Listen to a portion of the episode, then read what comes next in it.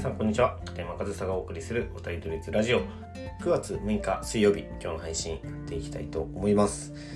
で、えー、もう早速今日の話題入っていきたいなというふうに思いますがまあ、えー、この手の話題をね、えー、取り上げると言ってるので目にした以上無視できない、え、話題があってですね、えこれは日刊スポーツから上がっていた記事なんですけどタイトル読みます、え東福岡は監督兼部長の不適切発言。アジア大学はコーチ暴力などでそれぞれ謹慎高校3件大学6件処分。ということで、まあ、この学生野球の、えー、処分の指導者の処分の話なんですけど、えー、日本学生野球協会は5日都内で審査室会議を開き高校6件大学3件の処分を決めたと。え春2回夏4回の甲子園出場の東福岡は部内での監督兼部長の不適切発言で来年1月24日までの謹慎処分、えー、宮島工業広島の、えー、宮島工業は、えー、副部長の部内暴力体罰と報告義務違反で副部長が9月11日までの2ヶ月の謹慎。鹿児島情勢は副部長の部内での体罰で副部長は7月25日までの1ヶ月の謹慎、えー、山形学院は、えー、部長の部内での体罰で11月2日まで3ヶ月の謹慎。自由が丘高校福岡のですね、えー、コーチの部内暴力と報告義務違反でコーチは9月9日までの4ヶ月の謹慎。東都大学野球連盟のアジア大学はコーチの暴力報告義務違反でコーチは7月18日まで4ヶ月の謹慎。中国地区大学野球連盟の市政艦隊はコーチの暴力報告義務違反のためコーチは7月30日までの2ヶ月の謹慎、えー、千葉県大学野球部連盟野球連盟の千葉経済大学は監督の暴言により監督は8月17日までの1ヶ月の謹慎となった。というまあその昨日行われた会議でまあ、処分が決まったというふうに書いてあるんですけどその処分が決まったのはこの東福岡の県だけなんですかね。来年1月24日までの謹慎処分と書いてるんですけどあとは9月11日まで2ヶ月とか7月25日までの1ヶ月とかこれはこの辺も終わった話なのかなというふうに思うんですけどまずはこういった、えー、連盟からの処分が、全国の、高校大学の野球部で、えー、処分が下されているということはまず皆さんにシェアしておこうかなというふうに思って今日取り上げているんですが、まあその内容はわかりませんよ。まあその不適切発言ってすごくなんかアバウトですし、その不適切発言のその、なんですかね、これが不適切になるのかどうかっていうのは多分人の感覚によって違うと思うんですよね。なんかもう体罰とか暴力とか思いっきり手を挙げたとか、なんかそういったはっきりしたアクションがあれば分かりやすいんですけど不適切発言ってすごくなんか難しいな。けどまあこんなちゃんと謹慎食らうくらいだから、まあ、割とちゃんとした 不適切な発言をしたのかなというふうに思います。だから別に擁護する気も僕はないんですけど、まあ、そういうことがあって。であとはね他の高校大学でも暴力体罰と。でその報告義務違反っていうのがあって。いやー本当相変わらずですね。何も変わらないこの高校野球大学野球っていうのが本当になんか見てわかるというか、まあ、その甲子園に出場するような高校だろうが、え日本のトップクラスの大学の野球部だろうがこういうことは起きているしまあだからこそ起きてるっていう言い方もね今のこの野球界ではできるのかなというふうに思うんですけどだからその野球をやってるから人格形成ができるとかもう本当にそれは幻想だということはこういうことで分かりますよね。野球をやってる人が野球をやってれば人格形成になって素晴らしい人格が形成できるんだったらその人材を育成しようとしている指導者が手を挙げたりするわけないんですよ。不適切な発言をするわけないんですよ。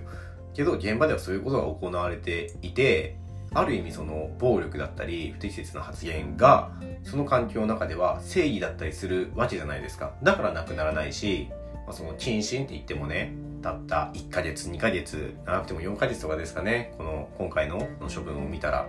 大したダメージじゃないんですよ。もう合ってないような処分ででそのね1ヶ月か2ヶ月とかの処分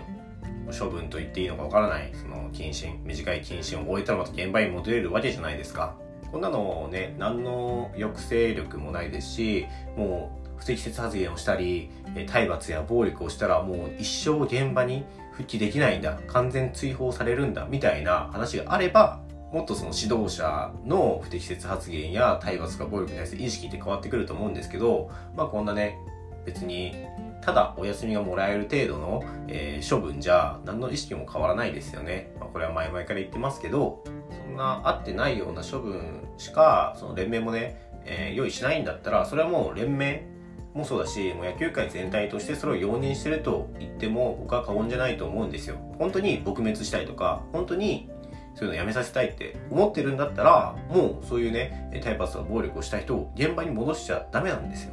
でも現場に戻れるから、まだやってないその指導者たちもどうせここで手を挙げてもまた戻れるっていうねその浅い意識しか生まれないですし、まあ、これくらいやっても大丈夫とか、まあ、感情に任せて手を挙げてしまうみたいなことその理性のコントロールができないまま生徒や子供と向き合うみたいなことをする人がやっぱり絶えないんですよ。それはやっぱりその野球界のこの今の体制だったり雰囲気っていうんですかねあの、暴力体罰が、なんだかんだ言って容認されてる。これは、やっぱり、拭えない事実だと思うんですよ。えー、あの、僕、あの、他競技の人との交流をちょっと持たせてもらう機会があって、あの、サッカー業界の人の話を聞いたんですけど、まあ、ある、えー、少年サッカークラブかな、えー、小学生か中学生かちょっとわからなかったんですけど、まあ、ちょっと、まあ、悪い意味で目立つ指導者がいたんですって。で、まあその人の、まあ、言動とか結構サッカーその連盟の中でも、まあ、話題にはなったりしていたみたいなんですけど、まあある時ですね、まあ、いつものように試合が終わった後のミーティングでその監督が切れたと。で、まあ、本当に僕は理解できないんですけど、まあその切れた流れで感情に任せて水筒を選手に投げたんですって。で、水筒ですよ。水筒を投げて、それを投げられた子は、やっぱり、ね、そんなもん当たっちゃダメだから避けるじゃないですか。それ避けたら、その後ろの、後ろにいた子の頭に当たって、えー、まあ、救急車で運ばれたのかな。まあ結構大きな怪我になって、まあその問題になったと。で、まあその結果ですね、え連盟がその指導者に下した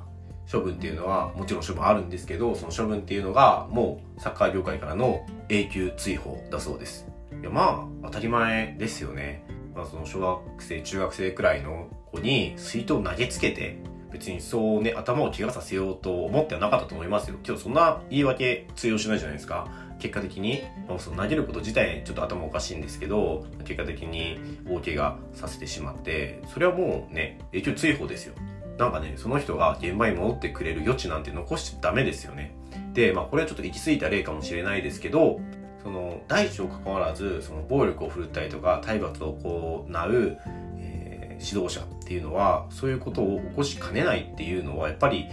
理解しておかないとその人だって絶対にそんなね大きな怪我させようなんて思ってはなかったかもしれないしちょっとね、えー、投げつけてビビらしてやろうくらいだったと思いますよ当てるつもりはなかったと思いますけど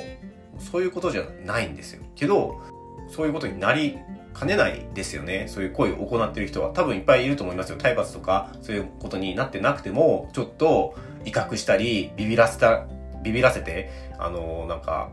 威厳を保つじゃないですけど、まあ、そういうね、子供たちに対しての、まあ、どういうアプローチ僕は理解できないんですけど、例えばボールをね、横に投げつけたりとか、その子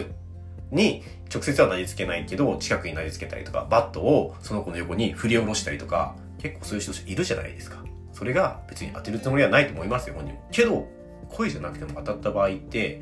大怪我をするし、もうそういった行為をすること自体おかしなことだし、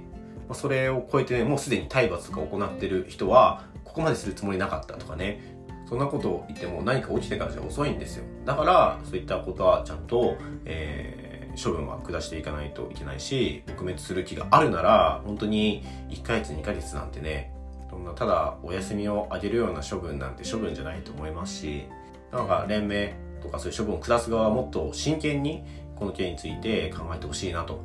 いうのをね毎回この手の話題を取り上げるたびに言ってるんですけどまあこの手の話題が出るたびに思うのは何も変わらないなっていうことを思うので、まあ、僕はこうやって発信することによってね僕の思いに共感してくれる人が一人でも一人ずつでも増えてくれたらそれがね長い時間かけてそういった共感してくれる人が増えてきたら、やっぱりその野球界とかスポーツ界の中で、やっぱり体罰ダメだとか、体罰やってる人はもう永久追放だみたいなね、空気が作れたら、それは未来を買ってくるんじゃないかなというふうに思うので、すごい地道な作業ですが、僕はこの手の話題はしっかり取り上げて、皆さんと、この考えをシェアしていきたいなというふうに思います。はい、ということで今日も最後までお聴きいただきありがとうございました。片山和沙でした。